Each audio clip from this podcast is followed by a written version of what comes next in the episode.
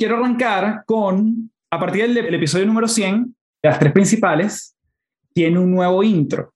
Entonces ustedes tienen la primicia, que lo van a escuchar, y bueno, después me pueden dar su opinión, pero sí quería darle un refrescamiento a lo que es el podcast después de 100 episodios, y dice...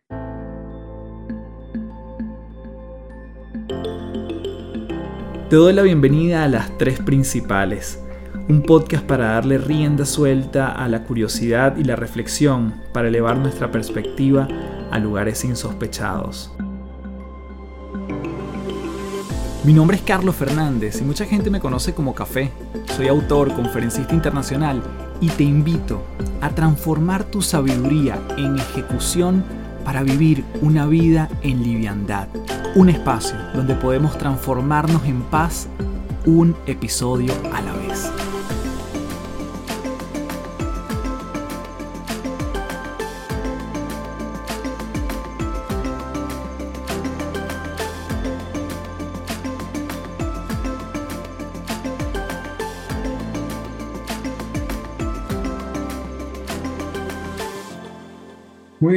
Bueno, y así comienza una nueva etapa de este podcast. Le doy las gracias en mayúscula a el señor Daniel Chiser, una persona que quiero y admiro muchísimo, quien ha sido parte de este podcast también tras cámara. Él ha estado en Patreon y es una persona increíble que ha dado forma también a este podcast en sus diferentes vertientes. Así que durante todo este tiempo voy a estar dando las gracias a diferentes personas, porque bueno, porque esto para mí esto es un, un episodio de agradecer un episodio de agradecer, agradecer a la gente que está conectada por tomarse el tiempo. Y que este episodio además lo vamos a co-construir entre todos porque mm, no tengo mayor guion, salvo algunas cosas que me gustaría mencionar, pero la verdad que cuento con ustedes para que hagamos un súper buen episodio número 100, desde lo que quieran preguntar, desde lo que quieran opinar y desde allí vamos dándole forma a esto que tampoco tengo idea de cuánto va a durar, puede durar 15 minutos, 20 o lo que ustedes digan pero yo la verdad valoro muchísimo el tiempo. Así que bueno, voy a comenzar con, para quien no sepa, cómo nace el podcast. El podcast nace oficialmente en abril de 2020, donde en marzo, obviamente, como el planeta entero, mm, nos mandan a las casas y básicamente cuando yo tenía en esencia mi agenda de trabajo prácticamente lista por el resto del año, gracias a Dios, yo me doy cuenta que de un día a otro, como mucha gente, esto obviamente no, no me sucede solo a mí, como mucha gente, tengo la agenda vacía. Todos los clientes cancelan y yo digo, ajá, ¿y ahora qué, no? ¿Y ahora qué? Esa fue la gran pregunta. ¿Ahora qué? Yo tengo dos hijos, tengo una esposa, afortunadamente ella trabaja en el mundo corporativo y en principio no, no se vio mayormente afectada, salvo por el tema pandémico. Y yo digo, bueno, ¿y qué vamos a hacer? Y efectivamente, hace un tiempo yo tenía ganas de iniciar el proyecto del podcast, pero nuevamente, y aquí empiezan como las lecciones que yo fui tomando, uno nunca tiene tiempo para estas cosas. ¿Por qué? Porque siempre pensamos que el tiempo nos los van a fabricar y que nos van a abrir la torta del día y nos van a decir, no, ahora tienes una hora o un día de 26 horas. No, no, el tiempo es el mismo, lo que pasa es que uno empieza a darle prioridad a las cosas. Pero bueno, en ese momento les confieso que el tiempo no era un tema, el tiempo entre comillas me sobraba y yo digo, bueno, transformemos algo que ya estaban dando, que yo daba recomendaciones todos los viernes a través de Instagram en los stories, que se llamaba las cinco principales. Las cinco principales eran recomendaciones de contenido que yo consumía y lo recomendaba los viernes, hacía cinco recomendaciones de videos, de lo que fuese. Y yo digo, bueno, si esto de alguna forma tiene alguna aceptación, ya les voy a decir por qué alguna, ¿por qué no lo transformamos mejor en algo que yo dijera, que yo condense y se lo entregamos a la gente un poquito más masticado. ¿Por qué? Porque yo sí me daba cuenta que aunque la gente me hacía comentarios, me, hacía, me mandaba aplausitos cuando montaba las cinco principales los viernes, no necesariamente la gente consumía los cinco contenidos. Entonces yo digo, bueno, quizás si condensamos esto en un formato más corto y además se lo damos digerido a la gente, probablemente tenga mayor aceptación. Y la verdad que como todo es una apuesta y en paralelo yo digo, bueno, voy a empezar el podcast, pero además quiero activar también mi canal de YouTube obviamente, con exceso de tiempo, se te van los ojos y dices, bueno, y también voy a empezar por esta vía. Y así comencé, me acuerdo que además eh, grababa los miércoles el podcast para que saliera los viernes y los jueves grababa en las noches, 11 de la noche, cuando se dormía todo el mundo en la casa, grababa algún episodio para YouTube. para activar el canal de YouTube.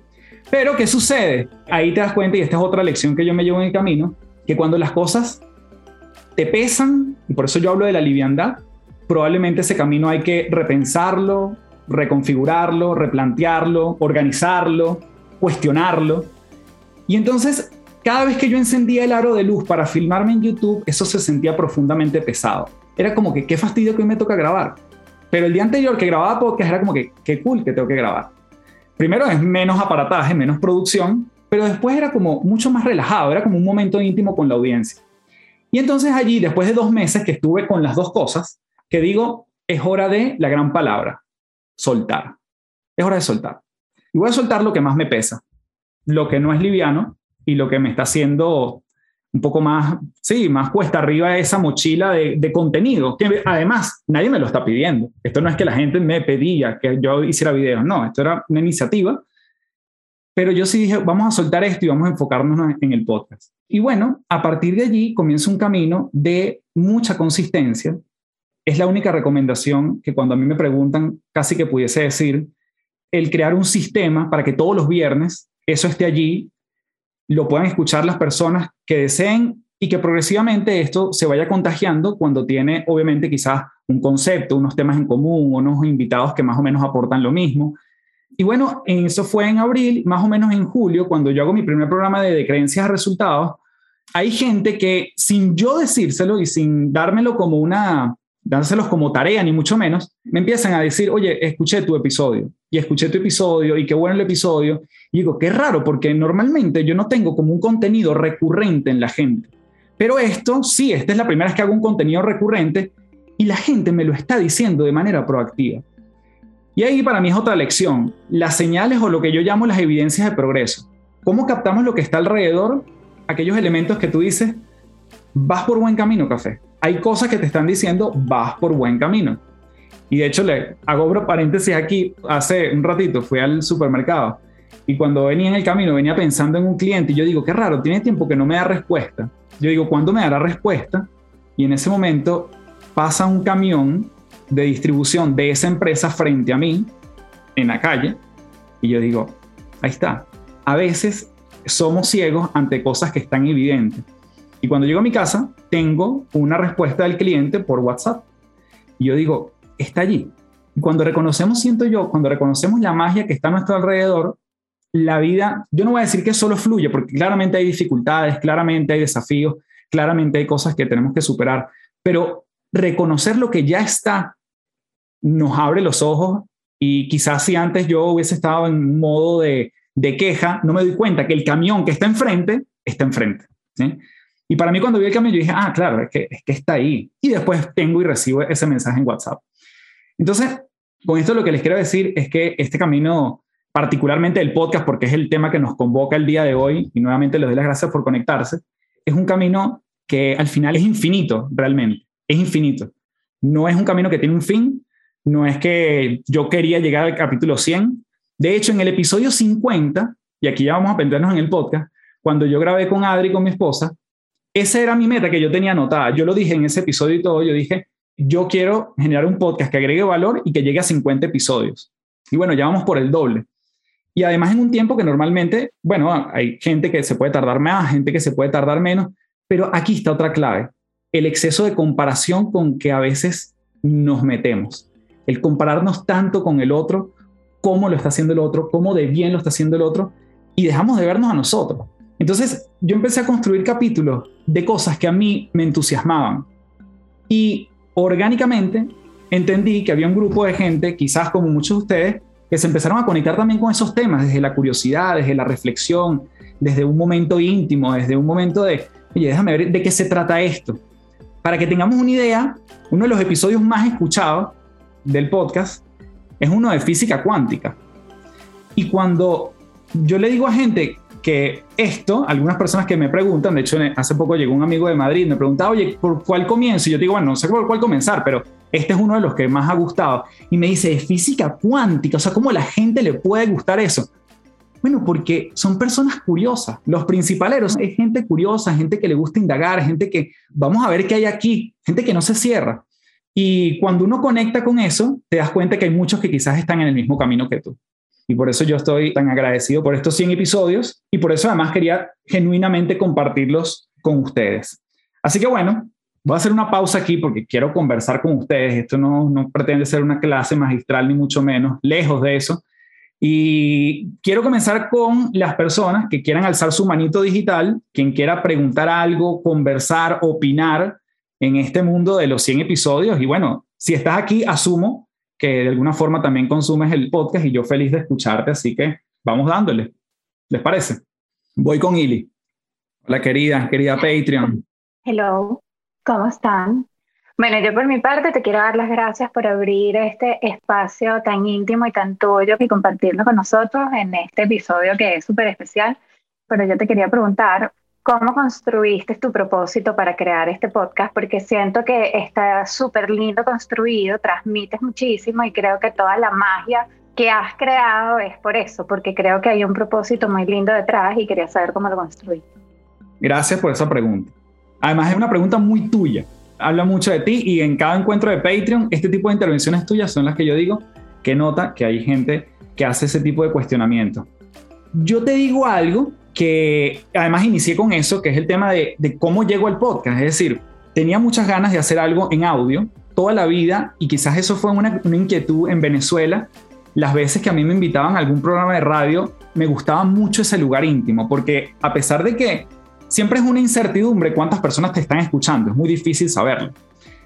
Pero esa cabina, ese momento íntimo, yo sentía que resonaba conmigo. Y bueno, cuando los podcasts se ponen de moda y yo siento que creo que puedo aportar algo allí, yo digo, vámonos a este momento de, de cercanía. Te confieso, como lo dije al principio, yo tenía más tiempo, pero no lo hice por llenar el tiempo. Cuando me hablas de construir el propósito, te confieso que creo que se ha ido construyendo. No fue una estrategia de marketing premeditada, pensada. Eso lo he incorporado en el camino porque entiendo que tiene mucho valor, pero no lo construí desde allí. Cuando yo empecé a hablar de un libro como Usted puede sanar su vida, de Luis Hay, cuando empecé a hablar de la irracionalidad de Dan Ariely, que es otro episodio que está, cuando empecé a hacer esos episodios donde yo converso solo, eran cosas que ya yo consumía o que me daba mucha curiosidad, pero que normalmente no lo podía comunicar en los entornos corporativos, que son mis clientes principales, porque son temas un poquito más etéreos y que no son tan aterrizados. Entonces, y yo dije, pero claro, es que me gusta hablar de esto. Y de repente me dice, oye, qué maravilla cuando hablaste de la sanación y este libro que a mí también me gustó hace muchos años. Y yo digo, qué sabroso conectar con la gente. Entonces el propósito se ha ido construyendo desde el feedback de ustedes. Desde cada vez que tú muy amablemente me mandas un screenshot y me dice, este podcast se lo recomendé a mis niñitas, como tú le dices, que es tu equipo de trabajo. Y yo digo, el, el propósito se va construyendo también con la gente. Por eso es que yo, lejos de, nuevamente, una estrategia, cuando yo les digo, dejen su review en Apple Podcast, déjenme su comentario en Instagram, es que yo siento que ahí se construye el propósito. Porque el día que yo no tenga esa reciprocidad de su parte, siento que el proyecto también tiene que cambiar, porque quizás esto al final es un, es un medio mutuo. Y yo no me guío ni por los views ni por los números, pero esa palabra, ese comentario es lo que para mí construye el propósito. Entonces, la respuesta corta, que no es nada corta, como siempre ustedes me conocen, eh, sobre todo la gente que está en Patreon me conoce que yo me extiendo muchísimo, pero la respuesta no corta es que lo he construido con ustedes. Por eso es que yo, la gratitud es muy difícil transmitirla más que con palabras, pero la agradezco muchísimo porque cada una de las veces que me dice, oye, este episodio o este o lo que fuese, se lo pasé a mi hermana, y yo digo, claro, es que la hermana es que a lo mejor tenía que escucharlo. El podcast funciona muchas veces como el libro, que también he tenido la fortuna de escribir. Es como el libro que está sobre la mesa, a lo mejor alguien lo compró, pero esa persona que lo compró no lo lee, sino lo lee el hermano que llegó de visita y el hermano el que lo necesitaba. Entonces, esa es la maravilla por lo menos de este formato. ¿Por qué me he enganchado tanto? Porque en un formato como Instagram, tú publicas algo y si la pegas, pegas por 24 horas y después se hunde en un algoritmo, si es que te ve quien te ve. En cambio, el podcast permite que la gente se enganche con un episodio, se vaya con otro, lo recomiende y lo, vamos a decir que la audiencia va creciendo un poco más homogéneamente. El cuento corto, Ili, es que este propósito lo construimos entre todos. Gracias por esa pregunta. Mire, Yana, Felicidades por esos 100, esos 50 que se duplicó por dos. Yo me acuerdo de ese episodio con Adri también, de que ahí también yo mandé mi, mi preguntita de si iba a crecer la familia. En ese momento dijiste que no. Veamos si dentro de estos, estos 50... Y ahorita también. ah, ok. se deciden mantener el mismo tamaño. Mira, no, Carlos, a mí también me encanta mucho el formato de las tres principales, también veía el de las cinco principales, de hecho empecé a ver el que hacías con la psicóloga, ¿no? Que por ahí creo que empezó, yo les empecé a escuchar, pero yo sí, ahí sí muté, cuando tú te fuiste solo, pues me gustó mucho tu formato, ¿no? Mi pregunta va más así como del estilo planificación operativo, ¿no? Y es en cuanto a la planificación de tus entrevistados. Y va por dos vías, ¿no? En el momento en que tú decidías tener un entrevistado, una pregunta es, ¿cuál fue el que fue un reto para ti convocar? ¿Y cuál fue el que a lo mejor te inspiró más para tú seguir diciendo, bueno, tengo que seguir haciendo las tres principales? O si hubo varios en los que te retó o, y que te inspiraron a seguir con este formato. No, vale, o sea, qué rolo de preguntas, o sea, me encanta, buena pregunta.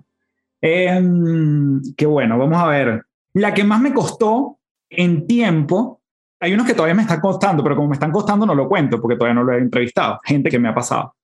Con Erika de la Vega yo tenía más de un año tratándola de entrevistar, pero yo no tenía el podcast en aquel momento, no existía. Pero sí, ya quería, ya yo decía, yo quería entrevistar para algo, no lo sé. Pero fíjate cómo son las cosas también, ¿no? Ella, por una cosa u otra, de hecho, yo viajé a Miami y ella no pudo en ese momento, estamos hablando del 2019, y un año después, y yo creo que ahí están como las cosas, por cierto, esto creo que lo, como dato, la gente que yo he entrevistado, yo creo que como círculos cercanos, gente que yo pudiese tener su WhatsApp e invitarlo, pueden ser 10 de los más de 60 que han pasado por el podcast. El resto ha sido con mi equipo de producción, que son estos dos gordos que están aquí escribiéndole a la gente. Eso es mi equipo de producción. Entonces, con ella pasó ese año hasta que un día, bueno, de la forma más de lo formal hasta un DM, hasta que un día publicó ella un story y yo dije, le escribí ahí en, sobre el story, le dije, pero por fin cuando vamos a grabar, así, malandro. O sea, yo dije, bueno, malandro, no sé ya qué decirle sin faltar respeto ni muchas veces. Y ahí ella respondió, claro que sí, siempre muy buena onda, porque siempre respondía, pero bueno, nunca coincidimos. Entonces, ese fue el que más me costó en términos de tiempo. ¿Cuál es la otra pregunta? Miren.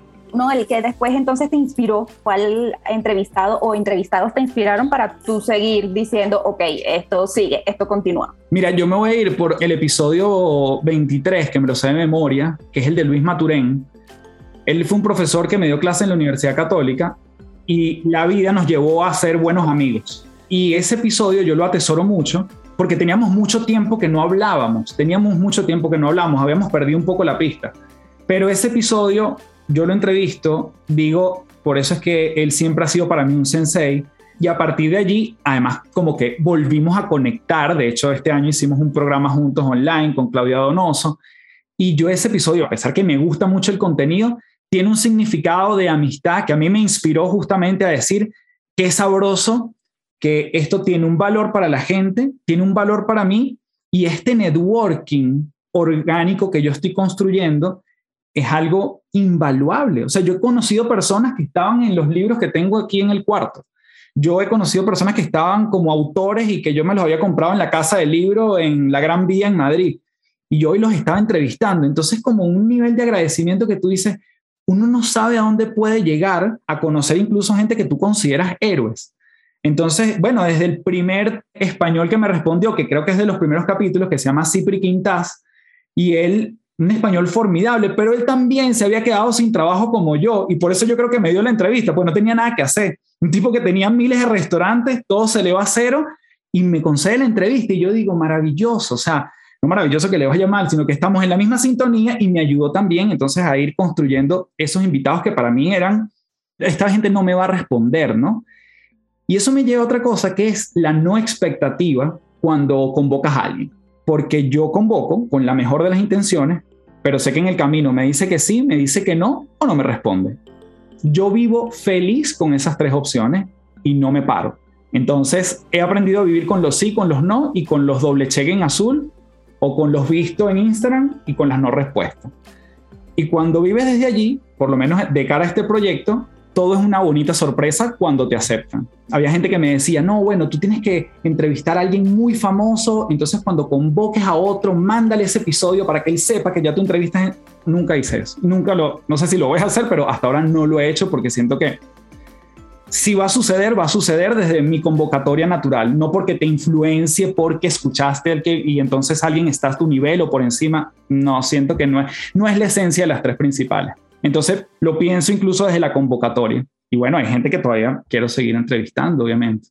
Yo me tengo que autorregular con estas respuestas. Gail, por favor, adelante, porque me extiendo demasiado. No, creo que todos felices de escucharte. Yo estoy aquí alucinando con tus respuestas, tomando apuntes y mil gracias por abrir tu espacio para que participemos activamente.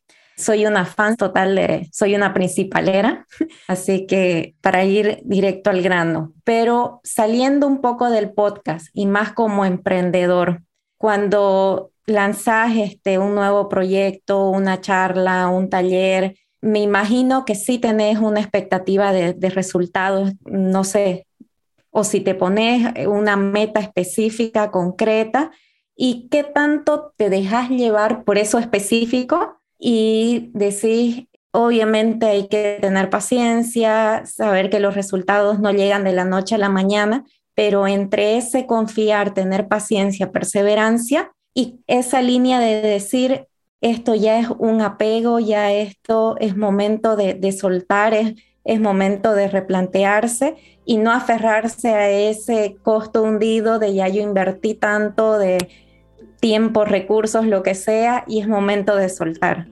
Bueno, imagínate la profundidad de la pregunta que tú me lanzas, Gail. Primero, Gail tiene un podcast fabuloso que se llama Darnos Permiso, número uno. Eso es importante. La gente que está en Patreon siempre los recomendamos y es un gran podcast que hace con su hermana. Entonces, primero te mando un abrazo de aquí a Santa Cruz, ¿verdad? Entonces, después, ¿qué es lo que yo creo? Si hay los indicadores. Cuando uno empieza un proyecto, uno debería tener un un punto donde tú quieres llegar. Yo normalmente me planteo como unos mínimos, un normal y un wow. Siempre me, me, coloco como esos tres niveles. Lo que pasa es que va mucho acorde a tiempos acotados. Por ejemplo, yo digo, voy a empezar esto y ojalá el primer año salga así o el primer trimestre y puedo colocar como esos horizontes que lo que me ayuden es a progresar, o sea, a tener el sentido de progreso. Entonces, primero yo me pongo el mínimo, el normal y el, el wow. Siempre manejo como esos tres niveles. Como no me estás preguntando del podcast, porque realmente no fue así, yo no, de hecho no sabía cómo, cómo se va a medir esto, no tengo ni idea, no, no sé cómo esto se va a medir. Lo fui más o menos viendo en el camino, hablando con otra gente que tiene podcast, pero sí creo que uno tiene que tener sus propios indicadores y diferenciar, que siento que esto es relevante, lo que es trabajo de lo que es un hobby, lo que es un proyecto de lo que es un hobby. Cuando diferencias eso, de hecho, un hobby se puede convertir en una fuente de ingresos, claramente, pero sí creo que uno tiene que ir midiendo qué tan pesado se está haciendo ese hobby, que ya ni siquiera te lo disfrutas porque es hobby, no te da ingresos y tú dices, ya creo que es hora de soltar. Porque la falacia de esa palabra que tú dijiste, el costo hundido, es que uno tiende a pegarse al trabajo hecho hasta el momento y tú dices, coño, ¿cómo después de un año que tengo en esto, cómo lo voy a soltar? Pero es que ya ganaste en el año. El costo hundido sucede cuando mentalmente sientes que el año no tuvo sentido. Hace poco me escribió una chica que, que estamos trabajando un proceso uno a uno y me decía, mira, fui a hacer esto, no logré vender lo que tenía pautado, pero me siento feliz. Y yo dije, eso es progreso, porque no tiene que ver con la venta. Estás palpando otras cosas dentro de tu proceso. Entonces, nuevamente, mínimos, normales y máximos en términos de indicadores, en términos de venta, si fuese el caso en términos de views, en términos de likes, seguidores, cualquiera que sea la métrica relevante para esa persona, disfrutar el camino y diferenciar lo que es un hobby de un trabajo. Si en algún momento, hoy en día para mí el podcast no es mi trabajo, es un hobby que orgánicamente ha traído clientes, pero no porque ha sido pensado así sino porque con el contenido la gente dice, bueno, quizás hay algo más que me puede ofrecer café y ha servido como una fuente. Pero tampoco yo tengo idea cuándo iba eso a suceder. Eso puede suceder en el episodio 3, en el episodio 100 o en el episodio 200.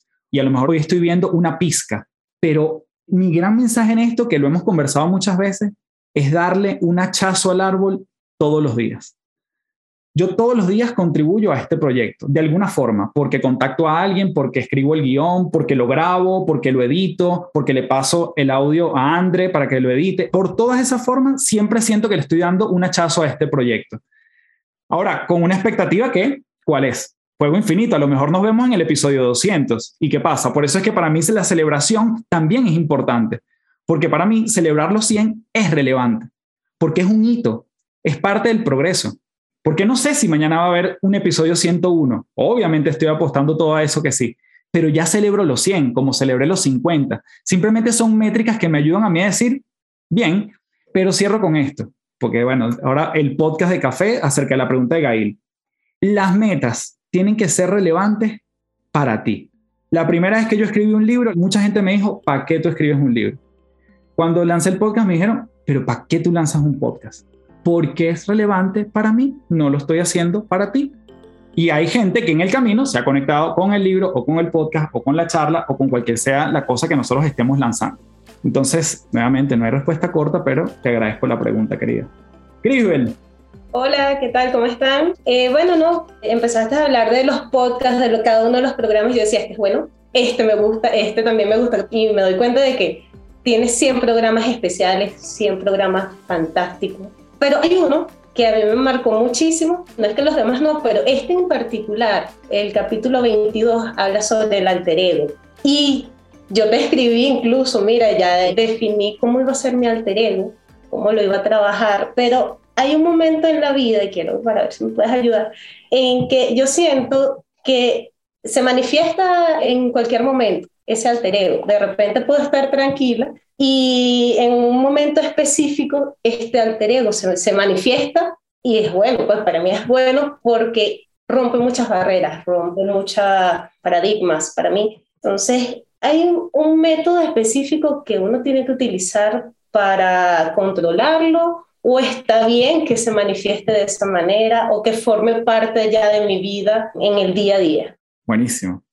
Es uno de los episodios en solitario que también yo me he disfrutado más porque sin saber, yo lo estaba viviendo desde hace mucho tiempo.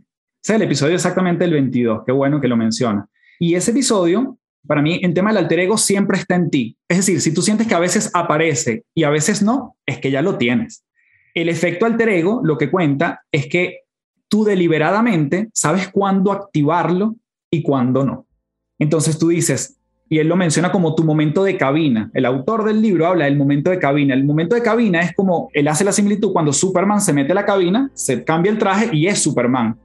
Entonces tú dices, yo voy a hacer una presentación para mi jefe, en este minuto yo me transformo en... Em, Penélope. Penélope. Y cuando Penélope entra en acción, tiene una serie de atributos que ya tú los tienes. Lo que pasa es que no vas a ser Penélope todo el tiempo, cuando vas a la panadería, cuando te bañas, cuando haces ejercicio y cuando te levantas en la mañana, sino cuando se requiere de ti, pero la clave para saber es cuáles son esos momentos de la verdad. ¿Cuáles son esos momentos de la verdad que se requiere de ti? Ah, vas a tener una conversación valiente con tu jefe. Yo creo que es momento de llamar a Penélope, porque Penélope tiene que asumir esto. Y esto no es bipolaridad, esto está estudiado que el alter ego es un efecto que uno puede desarrollar cuando vas a momentos, digamos, que requieren más de ti que requieren otras habilidades. Entonces, yo lo que te digo es, trata de que hagas consciente cuáles son esos atributos que tiene Penélope y saber en qué momentos ella necesita activarlo. Y actívala conscientemente. Tú dices, vas al baño dos minutos y tú dices, en este minuto se necesita de Penélope. Voy, tengo la conversación, hago esto, presento esto. Entonces, la vas llamando y eventualmente ya después se va a ir, se va a ir adaptando. Pero si ya a veces aparece, a veces no, lo maravilloso es que ella ya existe en ti el efecto alter ego, para quien no lo ha escuchado, es justamente eso, es una filosofía de Todd Herman, quien es un coach de alto desempeño, y él justamente lo que ha desarrollado en los altos deportistas, artistas de Hollywood, es ese efecto. O sea, cuando Kobe Bryant entraba en la cancha, él era Black Mamba, él era la serpiente negra, él no era Kobe Bryant el que consentía a su hija, él era un tipo que tenía que darlo todo en la cancha y se comportaba como la serpiente negra. Y él adquirió ese alter ego y cuando sabe que está en la cancha, él se comporta así, pero él no es igual de competitivo cuando va a ver a su abuela, ¿sí? cuando iba a ver a su abuela. Entonces, esa es la capacidad del alter ego. Pero bueno, qué cool. José, te veo ahí con la mano levantada desde el CrossFit transmitiendo. Café, yo tenía una pregunta más que todo con respecto al podcast, yo creo que en general hacia ti. Primero agradecerte porque yo me imagino que detrás de todo ese podcast hay un trabajo, ¿no? Un trabajo de, organización, de conseguir la información. Y sabes qué me pasa que desde que consumo podcast me doy cuenta que he sustituido, por ejemplo, la lectura. ¿Por qué? Porque en tus podcasts he encontrado mucha condensación de contenido, por decir así. Entonces, la pregunta es, ¿cómo tú haces para que en tu día a día, aparte de tu trabajo, de asesorar, de repente organizar y crear un podcast, igual consumir información? Porque si nos estás sintetizando eso, ¿por qué tú estás consumiendo algo? Buena pregunta. Mira, tú sabes que cuando yo tuve a Paula, quien es mi hija, la mayor, mi nivel de lectura hizo básicamente así, fue en picada, y yo en mi cabeza dije, más nunca voy a leer, más nunca voy a leer, esto no me da chance en la vida. Y efectivamente, eso al principio fue así, después como que fue subiendo un poco, pero yo leo mucho menos de lo que leía cuando no tenía hijos, por lo menos, ¿no? Entonces, ¿qué quiero decir con esto? No le voy a echar la culpa a mis hijos de esto, obviamente que no. Pero lo que sí es interesante es que hoy en día leo mucho menos y consumo más audio. Entonces, yo, por ejemplo, estoy afiliado a aplicaciones que tienen cientos de audiolibros y aprovecho los tiempos muertos, pero obsesivamente, digo obsesivamente porque a veces creo que me paso, para consumir contenido en audio mientras estoy haciendo ejercicio o voy a buscar a mi hija o voy al supermercado o a punto de acostarme, cosa que yo sé que no es tan positivo, pero realmente lo hago. Entonces, estoy igual que tú, mi consumo desde el punto de vista de sentarme a leer con un libro ha disminuido menos, porque además, cuando encuentro el momento de abrir esas páginas en una relativa calma de mi hogar, me da sueño. Entonces te podrás imaginar la frustración cuando eso no lo sabes manejar. Entonces cuando compensé y cuando entendí que el audio es igual contenido, ya no me di látigo. Y ahorro papel, traigo menos libros a la casa, sigo consumiendo y además tengo algo que entregarles a ustedes. Entonces, para mí, el audio, podcast, audiolibro, ha sustituido la lectura. No es que lo estoy recomendando, pero como me lo preguntas, ¿qué es lo que me ha funcionado? Eso es lo que a mí ha sido profundamente útil y ya no tengo el recelo. Es el mismo libro, pero ahora contado en manera de audio o en un resumen. Y bueno, y de ahí vamos construyendo. Gracias, my friend. María Cabrera, bienvenida. Hola Carlos, ¿cómo estás? Muchas gracias por esta oportunidad y por el podcast porque de verdad está genial. Consumo también muchos libros y bueno, podcast es el perfil que tenemos acá todos. Quería preguntarte una de las preguntas que siempre me quedan de algunos podcasts y es, en tu vida, ¿cuál ha sido la lección que más te ha costado aprender? Y en este momento, tú también hablas mucho de coherencia y liviandad. ¿En qué área de tu vida crees que estés un poco fuera de, de coherencia? ¿En qué área de tu vida en este momento crees que no está siendo coherente. Mira qué bueno. Ahora me siento como mis invitados cuando yo le hago ese tipo de preguntas. Muy bien. De atrás para adelante y probablemente te pida que repites la primera, pero me quedo con la última. ¿En cuál creo que no estoy siendo coherente ahorita? ¿Sabes qué pasa? Que si me hubieses hecho esa pregunta, María, en, a principio del 2020, te hubiese dicho que estaba diciendo demasiado sí a todo ese concepto de todo suma, todo suma para la cuenta, todo suma para, para ganar plata, yo estaba más o menos allí en el 2020. Y cuando la vida te da un, un empujoncito para que veas otras cosas, yo empecé a decir más no que sí. Entonces allí es donde viene la alineación. Y no estoy diciendo que eso pase una sola vez, ha pasado varias veces y probablemente me vuelva, entre comillas, a descarrilar. Pero siempre es un llamado de atención de que ¿Qué es lo relevante para ti? O sea, yo, por ejemplo, cosas puntuales. Yo hoy en día puedo descartar un proyecto porque me queda muy lejos de casa y ese día tengo que buscar a mi hija, le digo que no a ese proyecto, dejo plata sobre la mesa, pero ir a buscar a mi hija se siente profundamente alineado y coherente con lo que yo sí quería hacer. Entonces, también han coincidido cosas, es decir, mi hija comenzó el colegio junto con la pandemia, o sea, después, entonces estas lecciones han venido como a encajando. Yo creo que mm, soy muy coherente, por ejemplo, ahorita en el área de, de mi salud y mi alimentación y mis ejercicios. Durante la pandemia me descarrilé bastante, pero creo que a muchos quizás nos pasó eso. Trato de ser coherente en esa parte. Creo que ese mismo hecho de, de abrir más espacios para estar muy presente con mi familia a veces me siento, como dicen aquí en Chile, al debe, porque digo, ok, no todo es trabajo o no todo es conversar acerca de trabajo, siéntate y puedes no hacer nada productivo en este momento. Entonces, hacer descansar a mi cerebro, yo creo que es algo que hoy en día puede ser un trabajo que tengo porque siempre siento que tengo que aprovechar cualquier minuto, ¿no? Y como te digo, o sea, yo puedo estar acostándome y escuchando algo que siento que puede ser productivo para, para dormirme hasta el último minuto con algo. Y, y mi mamá, que está por ahí presente, tan bella, que ella siempre me decía en algún momento, cuando vivíamos juntos, me decía en Venezuela, pero apaga las alarmas. No todo puede ser una alarma. No es a las 4 esto y después a las 6, después come. No, apaga las alarmas un día. Entonces, bueno, yo siento que tengo que volver a ese tipo de, de cosas de vez en cuando y cuando tengo llamados de atención o, o, que me da una gripe o que me da una tos o que me da dolor de cabeza, sé que son indicadores del cuerpo diciéndome, vuelve a coherencia. Hay algo que tienes que ver de esto. Cada vez más los síntomas del cuerpo los veo como, como señales de que hay algo que tengo que ajustar en mi vida, pues. Y no me acuerdo ya la primera que me hiciste. ¿Cuál ha sido la lección en tu vida que más te ha costado aprender? Todavía me cuesta la paciencia. Todavía me cuesta la paciencia. El mismo hecho de, de a veces querer... Y fíjate que es casi incoherente con lo que dije antes, pero funcionamos así. Yo digo, bueno, disfruto el proceso, pero a veces sí me gustaría tener como un momento de, oye, ya llegaste, o sea, date un respiro. Y entonces creo que el tratar de llegar a veces a un objetivo, a un sí de un cliente, a una cosa, creo que ahí tengo que trabajar más paciencia y es una lección, es una lección además que vinieron a dármelas también muchísimo mis hijos, entendiendo que no son mis tiempos, sino son sus tiempos muchas veces. Y ellos son mis grandes maestros. O sea, yo sé que yo puedo estar muy apurado para salir, pero si ellos no se quieren bañar, créeme que no hay forma que se vayan a bañar. Entonces yo tengo que aprender eso. Y sigo. Manuel Conde, ¿cómo estás, Manuel?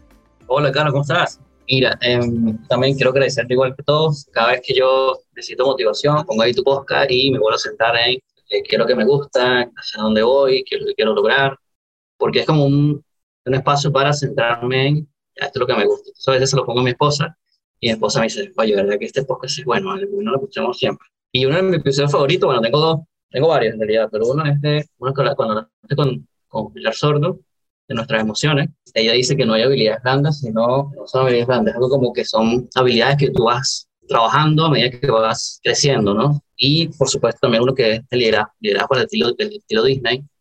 Y algo me quedó una duda en ese episodio que decís que Disney no nombras a ellos como cast member, pero no entendí el concepto.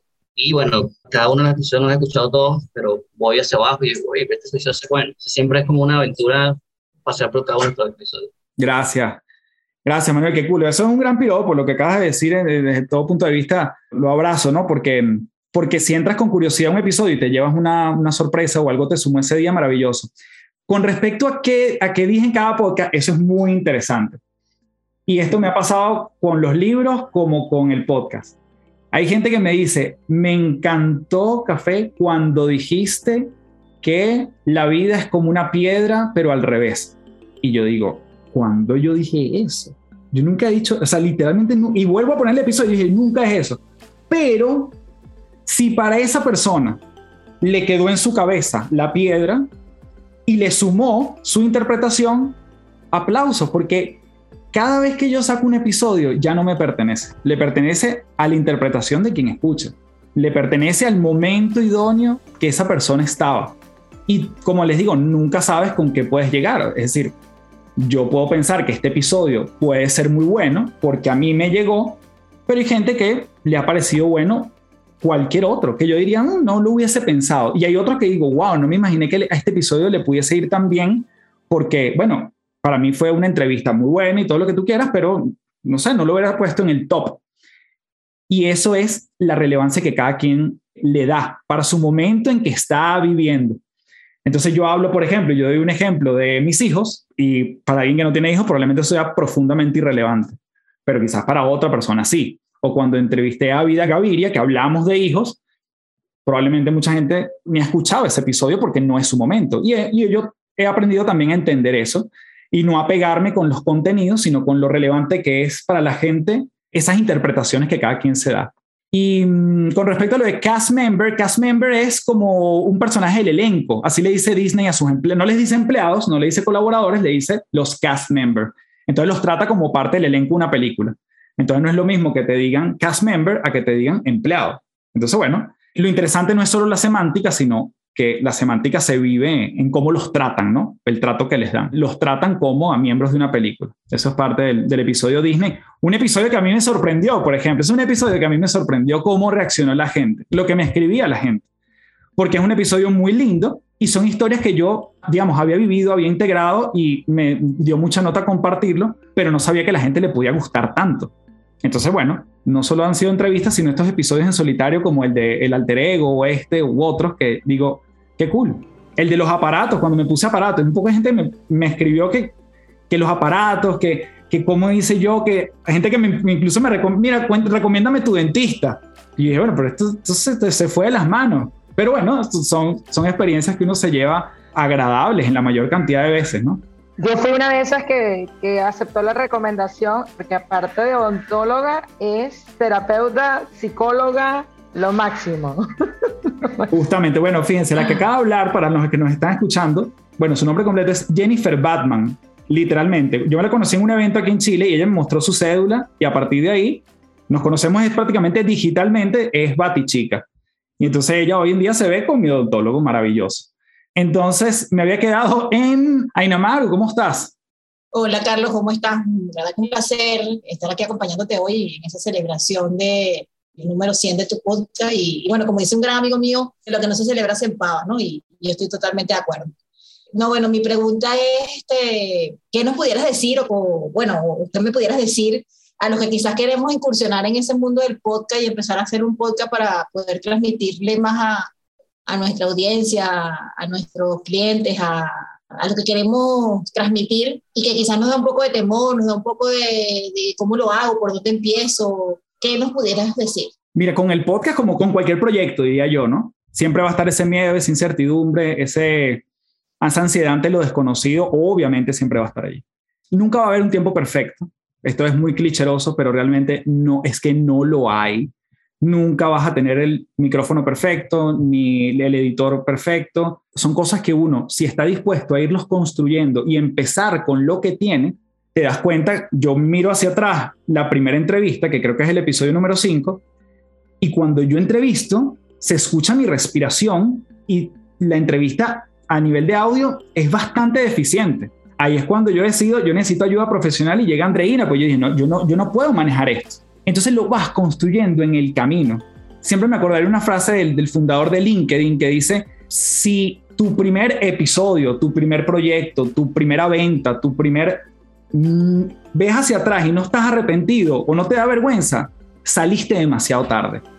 Porque entonces quería que la cuestión estuviese confeccionada, que estaba perfecta, que la gente le gustara la primera. No hay, no hay forma.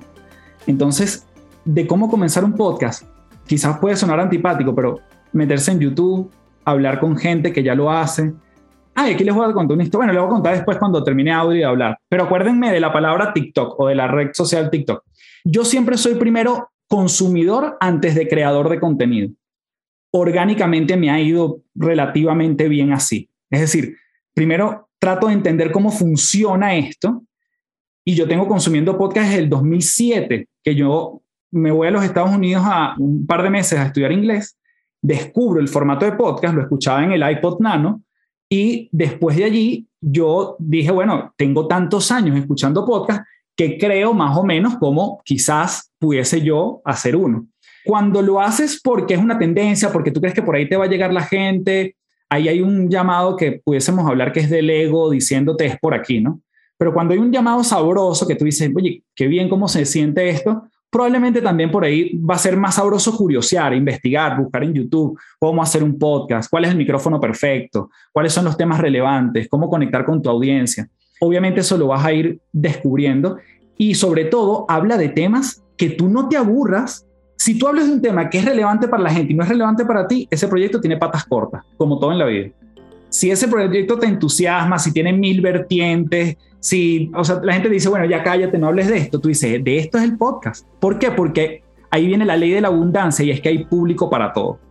Ahí te das cuenta que hay público para todo. Si viene alguien y hace un podcast de cómo hacer títeres, y le da y le da y le da, va a haber gente que le encanta cómo hacer títeres y va a tener audiencia para eso. Va a ser, cada vez vamos a una economía de nichos, de gente pequeña. Hay podcasts exitosísimos que solo hablan de golf y les va increíble. Hay gente que habla de aceites esenciales, un podcast de aceites esenciales. Que por cierto, la gente que, sabe que yo he hablado mucho con la gente de doTERRA, no hay en Hispanoamérica un buen podcast de aceites esenciales. Eso se los doy como dato, pero no existe para quien le interese ese tema y quien se obsesione por los aceites esenciales. Pero como todo, no puede aburrirte ese tema, porque el día que te toque grabar, tú vas a decir, ay, pero qué fastidio hablar de esto. ¿Será que puedo hablar de otra cosa? Ojo, y no puede, puede pasar que en el camino también cambies de rumbo con los temas y te vayas alineando. Bien, ¿sí? Está súper. Y no quiere decir que todos los días el entusiasmo está a millón para grabar. ¿Por qué no? Hace unos meses falleció una, una tía de la familia y esa semana yo estuve full entre temas familiares. Y llegó el jueves y el jueves yo dije, yo no tengo capítulo para mañana, pero hay que hacerlo. Y a las 12 de la noche, metido en el, en el walking closet, grabando el episodio, y el sueño estaba tan agotado que yo tenía que parar cada cinco minutos para volver a repetir, volver a repetir, volver a repetir. No era mi momento ideal, yo no hubiese grabado, pero mi compromiso en ese caso iba más allá porque ya tengo en mi cabeza que tengo un sistema y tengo una audiencia grande o pequeña, da lo mismo, a quien me encanta estar con ellos todos los viernes. Y yo creo que es eso, haz algo de lo cual no te aburras en principio. No, y que te lo pregunto porque ahorita me sentí muy identificada contigo cuando tú decías que cuando ibas a una radio en Venezuela, cuando escuchabas y eso te conectaba, pues te gustaba. Y, efectivamente a mí me pasa lo mismo, pues siempre me ha gustado ese tema de, de la narración, de hablar. Entonces pienso que el podcast es algo donde tú puedes transmitir mucho, desde conversar, desde el hablar, desde... Y me gusta, pues, pero no... Dije, bueno, voy a preguntarle a Carlos que, que más él que ya tiene 100 episodios para que me diga cómo inicio esto, ¿no? Y esa es la... Pero por supuesto que, bueno, uno tiene que iniciar como pueda, ¿no? Y en el camino vas en el camino vas aligerando y acomodando las cosas. Sin duda, sin duda. No hay en ese momento ideal, icónico, no existe, no hay forma no hay forma y por eso es que a veces nos retrasamos mucho en, agarrar las cosas que queremos y tú dices, oye, ¿cuánto tiempo quizás ya yo tuve que haber comenzado esto? Y además, esto es algo muy importante, cuando uno empieza un, un proyecto de esta naturaleza, cualquiera, nadie te pone un deadline, te lo pones tú. Nadie te dice, me tienes que entregar el informe en dos semanas. Nadie. ¿Quién te va a pedir? ¿Quién te va a rendir cuenta? Nadie. Entonces, bueno, ahí uno ve cuál es la seriedad que le quieres imprimir al tema. Sí, bueno, gracias. Abrazote. Audrey, Hola, no quería perderme este momento de celebrar contigo tu, episodio número 100, sabes lo especial que es para mí el podcast, todo lo que compartes con nosotros. Yo te descubrí en la comunidad de Caminar contigo y desde ahí has sido mi compañero. Tú sabes lo mucho que te quiero, que te admiro y muchas veces en la mañana, de repente si no me despierto con buena energía, voy y busco inspiración en las tres principales. Tú lo sabes, te lo he contado un montón de veces porque eso es para mí las tres principales. Un montón de inspiración, de ideas, de, de buena vibra, Así que primero que todo te lo agradezco un montón. Y por supuesto, mi pregunta es, ¿cuáles son tus tres principales? Pregunta con que cierro todas las entrevistas. Mm, no las tengo tan claras, voy a tratar de, de, darte una buena respuesta y siempre pueden cambiar. Em, yo creo que la primera principal es que em, sueltes aquellas cosas que en el día a día, y cuando digo cosas, hablo de comentarios, hablo de gente, hablo de, de proyectos, hablo de dinero, hablo de, relaciones que de alguna forma te están ralentizando un camino, te lo están haciendo más lento, suelta la manera como estás pensando. No tiene que ver con ellos, tiene que ver con la interpretación que tú le estás dando a esa relación, a ese vínculo o a ese estímulo. Y cuando sueltas esa manera de pensar, te das el permiso de pensar distinto acerca de eso. Y cuando piensas distinto, ya lo otro cambió de una vez. Entonces, hagamos una pausa en la manera como estamos acostumbrados a pensar en automático, sobre todo en cosas que no nos están sumando. Porque en el momento que nos damos ese espacio, hablamos con quien queremos hablar, llega el proyecto que, que tenía que llegar, la persona que estaba callada te habla finalmente. Y bueno, es que podemos hablar mucho de esto, pero realmente la energía, el Dios, el universo, como lo quieras llamar, empieza a ensamblarse porque lo que tú empiezas a hacer se siente ligero, se siente más liviano. Cargar con un pensamiento acerca de alguien es una de las cosas que nos quita muchísimo el sueño. Cuando alguien me dice, ¿qué te quita el sueño a ti? Cuando estoy pegado en algo que hizo alguien. Eso a mí me quita el sueño. Y solo vuelve el sueño cuando el que empieza a cambiar el pensamiento soy yo. La segunda principal, ya la gente pensaba que había dado tres con este discurso. La segunda principal es busca una red de apoyo. Llámalo familia, esposa, mamá, papá, hijos, terapeuta. No puedes solo, no podemos solo, punto. No podemos solo. Y en el momento que eres vulnerable ante eso y dices, aquí estoy, auxilio, ayuda, yo he tenido acompañamientos largos, porque como todos ustedes hemos pasado momentos que pueden ser muy desafiantes. Cuando crees que puedes solo, y de esto yo salgo, yo no creo en nadie, esta cosa es solo para mí, voy yo contra el mundo, ahí vienen los momentos más duros, porque la soberbia le gana al levantar la mano por ayuda. Entonces, la segunda es, no podemos solos, pidamos ayuda. Y la tercera principal es la disciplina con entusiasmo, no la disciplina en sí misma. Porque la gente, todo el mundo te va a decir, tienes que ser disciplinado y constante, pero la disciplina con entusiasmo. Y entusiasmo viene de enteos. Enteos es con tu Dios. Llámalo con tu Dios, con tu energía, con tu universo, con tu fuerza vital, como tú quieras llamarlo. Cuando estás conectado con eso, haces las cosas con disciplina, pero también con entusiasmo. Y es una de las cosas que me ha enseñado tanto mi papá como mi mamá, honestamente. Y eso también creo que siento que he tenido suerte. Mi papá es un tipo que se levanta todas las mañanas silbando, silbando. Y yo en mi adolescencia y que silencio, qué atorrante. ¿Por qué tiene que silbar en la mañana?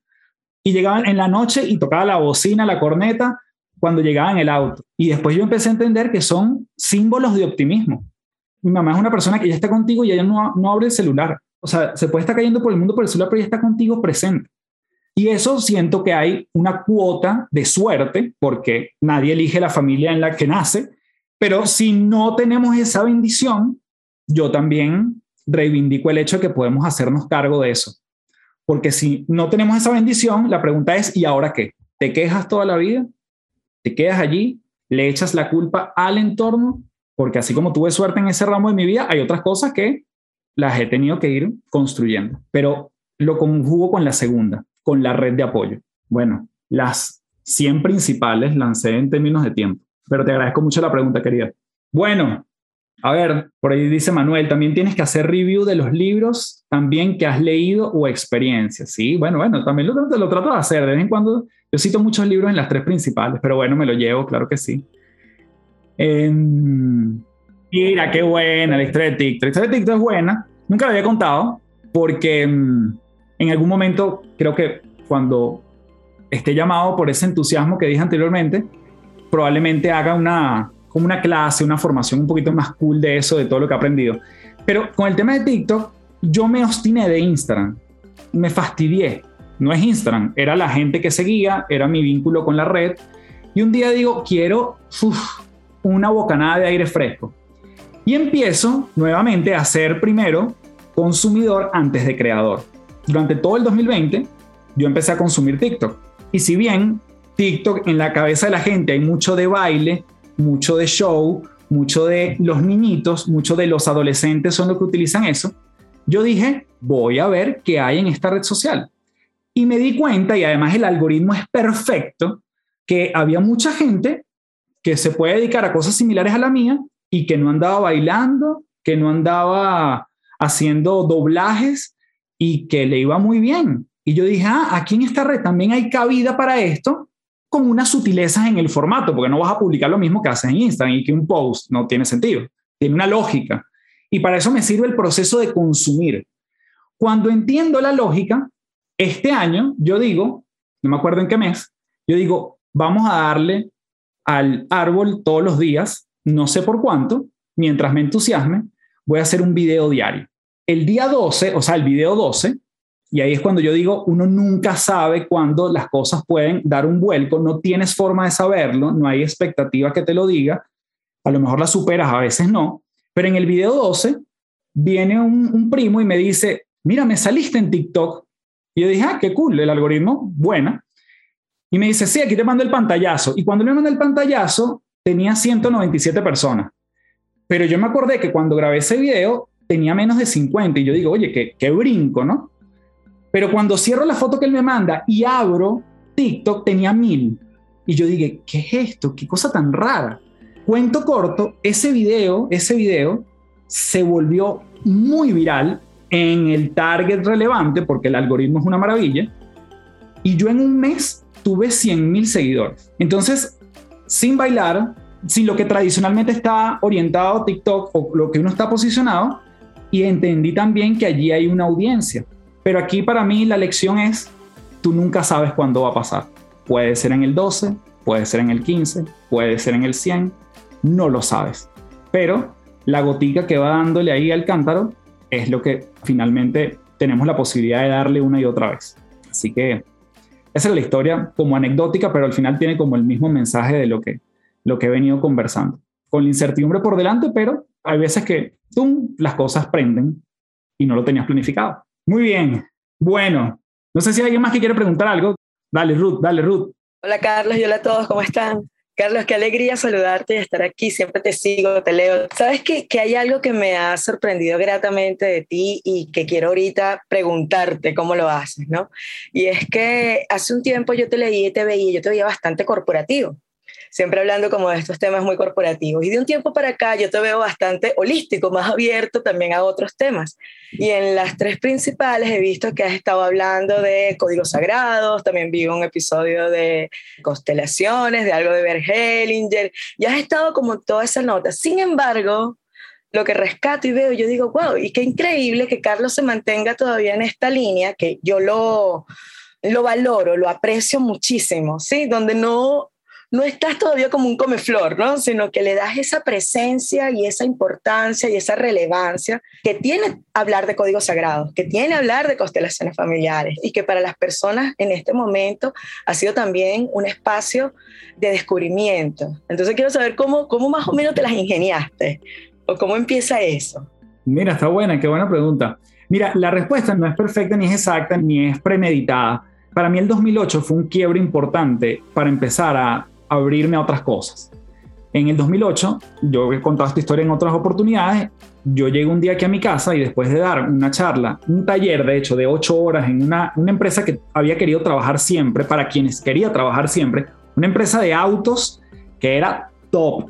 Y cuando me contratan y yo voy ese día a algo que yo siempre había buscado, llego a mi casa amargado, triste. Y yo digo, esto yo no sé si lo quiero hacer otra vez yo no sé si quiero seguir dando mis conferencias, mis talleres, porque hoy me pasó algo que yo no estaba conectado. Y tenía que ver con que todo lo que yo venía consumiendo, para mí, ya había logrado como un techo.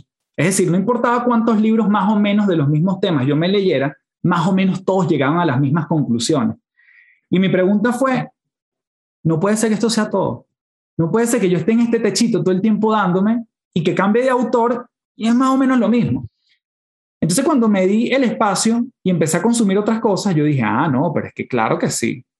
Es que toda la vida he estado muy inclinado a esto. Claramente mi trabajo me ha llevado a esto. Mis clientes normalmente buscan esto, pero no quiere decir que yo haga otras cosas. Entonces, Ruth, un gerente de recursos humanos, hoy en día me dijo, eso fue hace como un mes, me dijo antes de empezar, que yo tenía una intervención con su equipo y me dice, mira, ¿sabes qué? Qué maravilla, chico, el episodio de la astrología. Y yo, pero tú escuchaste eso. Una maravilla, ¿vale? Que tú estés hablando de esas cosas. Y yo, bueno, también mis paradigmas empiezan a cambiar y no sabes quién está recibiendo ese mensaje. Entonces, para mí, la ciencia, hechos, estudios, experimentos, eh, digamos, no sé, los papers, la academia, para mí siempre ha regido mi vida. Me encanta, me encanta pero la espiritualidad, por llamarlo de alguna otra forma, en el otro espectro, viene también a darme muchísimo. Y cuando le sumas el componente de que me suma a mí y por ende creo que le puedes sumar a otra persona, ya navegas, lo comentas como tú quieres, no tienes que pedir permiso para hablar de tal tema, lo incluyes y yo hoy en día en el mundo corporativo, yo, claro, con un lenguaje un poquito más, más sutil, pero yo empiezo a meter mis contenidos y empiezo a hablar de energía Y no hablo de meditación, pero digo presencia plena. Y la gente dice, oye, no, pero aquí hay algo, aquí hay algo. Y un día, que también para mí fue un quiebre, yo estoy en un taller y una señora se me acerca en el break y me dice, tú estás hablando de algo y yo sé que tú puedes hablar de otras cosas.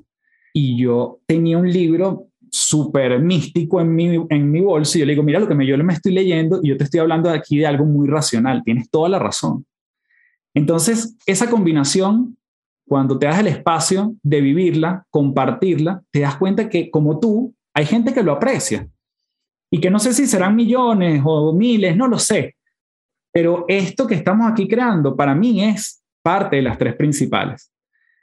Y eso es cuando, no voy a decir no te importa lo que diga la gente, porque siempre hay algo que puede estar allí. Digamos, somos seres sociales, no vivimos en una montaña y más cuando estás creando contenido pero te das cuenta que si hablas de los códigos sagrados, porque yo me lo creo, porque me ha funcionado a mí, porque corro y me aparece un billete, o sea, siento que hay algo que va más allá de lo que mi conciencia y mi sistema cognitivo puede entender, pero funciona, me doy cuenta que también puedo consumir y compartir ese tipo de contenido. Entonces, suelto allí mi espacio más rígido y, ¿por qué no? Hablemos de otras cosas, claro que sí. Me gusta ese Carlos.